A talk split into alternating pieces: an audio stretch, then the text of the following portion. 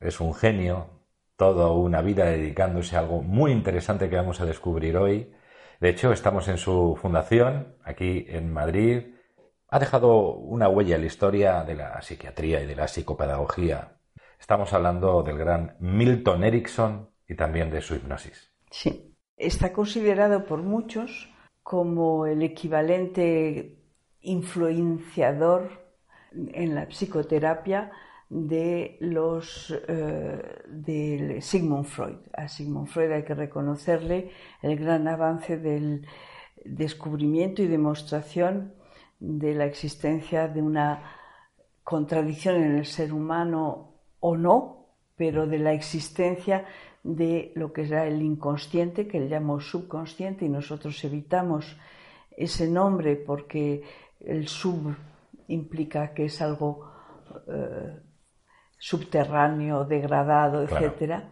En cambio, Milton Erickson eh, lo, presenta como el inconsciente, algo donde tenemos muchos recursos y, muchas cosas positivas, no solamente lo que eh, Sigmund Freud eh, destaca, que es aquellas represiones que podemos tener. Se puede decir que eran dos metodologías diferentes. Sí, muy diferentes, en cuanto que Sigmund Freud se enfocaba en saber por qué la persona se comportaba de una manera determinada y Milton Erickson se enfocaba en qué recursos tenía la persona en su vida, en su pasado, en su presente, en su entorno, para no sufrir eh, y ser más feliz.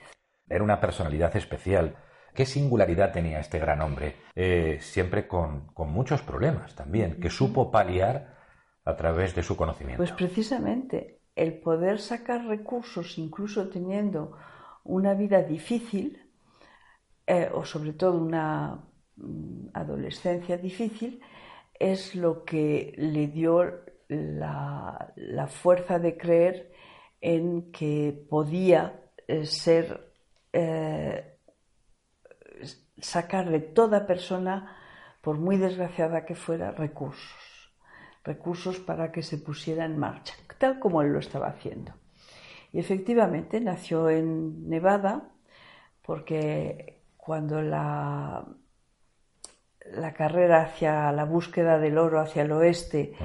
empezó, su padre, que vivía en Wisconsin, eh, decidió ir a por ella y fueron para allá y nació, él nació allá. Eh, vivían en una cabaña cuya pared era la roca, o sea, una especie de, cabaña hecha de maderas aprovechando una de las rocas de la montaña. Y en cuanto oscurecía, el padre reunía a sus hijos y les contaba cuentos. Cuando yo estuve en la Fundación Milton Erickson, que no es el instituto en el que ahora estamos, pero sí somos representantes de ellos en Madrid, eh, en aquel momento eh, mm, el coordinador de la, enseñanza nos explicaba que eh, es uno un buen ericksoniano si ha tenido el padre adecuado. Y el padre adecuado es un padre que te haya contado cuentos. Él también basaba incluso su terapia en los cuentos tradicionales de la época, los asimilaba y, digamos, los decía de la forma que él tenía bien. Y yo personalmente, eh, mi padre siempre contaba cuentos durante las comidas. Cuentos que con el tiempo entendido contenían significado.